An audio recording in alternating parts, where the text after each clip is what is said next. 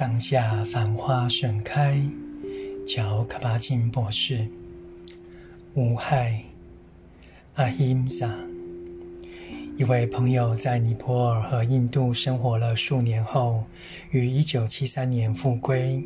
他对我说：“如果我不能做出什么有益的事，至少我希望尽量不做有害的事。”我想。正念一旦不够分明，心头上就会浮现一些在不同场合所发生的各种强力、有感染性的事情。当时在我的客厅里，我当场被“无害”这个概念打动了。我忘不了那感觉发生的刹那。我曾听说过“无害”，“无害”的心态是瑜伽和希波克拉提斯宣言的心药。也是甘地非暴力革命与他个人禅修的根本原则，但我朋友陈述的时候带着一种诚恳，与我原来认识的那个人有些不相称，这叫我印象深刻。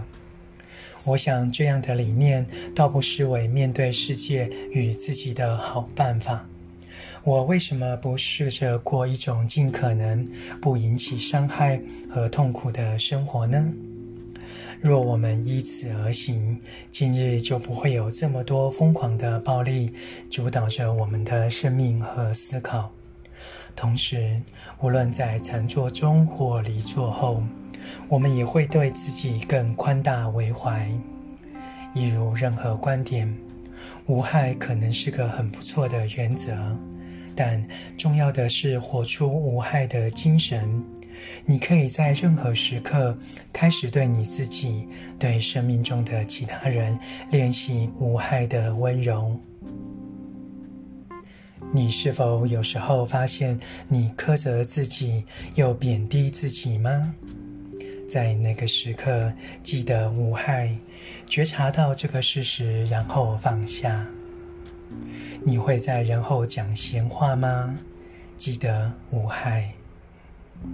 你会将自己逼到极限，无视自己的身体和幸福吗？记得无害。你会引起别人的痛苦或悲伤吗？记得无害。对你没有威胁感的人，很容易用上无害。真正的失恋在于面对让你感觉威胁的人或情况，仍记得无害。想伤害的心根本上由恐惧而来，你需要看到自己的恐惧，了解恐惧，并做它的主人，才能无害。做恐惧的主人是为他负起责任，负责任是不让它操控你的愿景或观点。只有对自己所依恋的和所排拒的事物保持正念，无论这对决多么痛苦，也愿意与这些内心状态格格斗。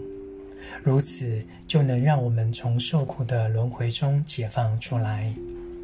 反之，若不能每日将无害体现在你的修行中，再崇高的理念，也只有臣服于自我利益之下了。